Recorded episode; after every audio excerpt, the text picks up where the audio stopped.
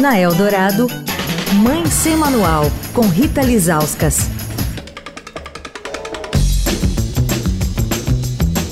Oi, gente, Mãe Sem Manual de volta. Estamos falando sobre a preparação para as férias.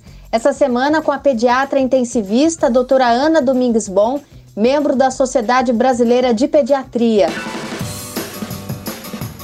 Doutora, criança não pode usar protetor solar antes dos seis meses de idade, né? Como é que a gente faz para proteger esses bebês menorzinhos, então? A gente realmente não recomenda, e aí para essas idades é sombra e roupa, né, comprida, chapéu, deixar na sombra mesmo é o que dá para fazer. De seis meses a dois anos, a gente passa a indicar o uso do protetor solar com algumas, algumas ressalvas importantes. Sempre fator protetor acima de 30, que é o mais seguro, tá? A diferença entre fator 30, 40, 60 diz mais respeito ao tempo que eu vou ter que reaplicar, mas a proteção naquele tempo é o mesmo, tá certo?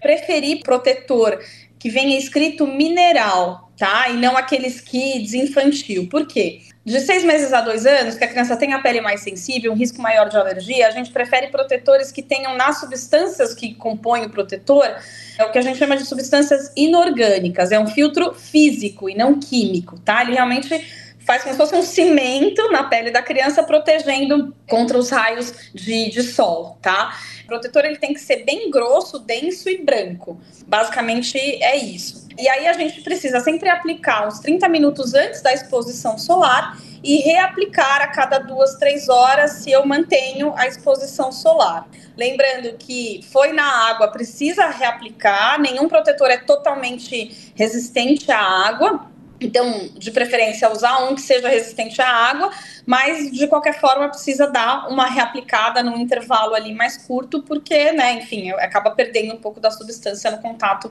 é, com a água.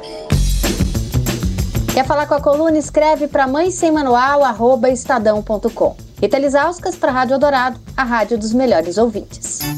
Você ouviu Mãe Sem Manual, com Rita Lisauskas.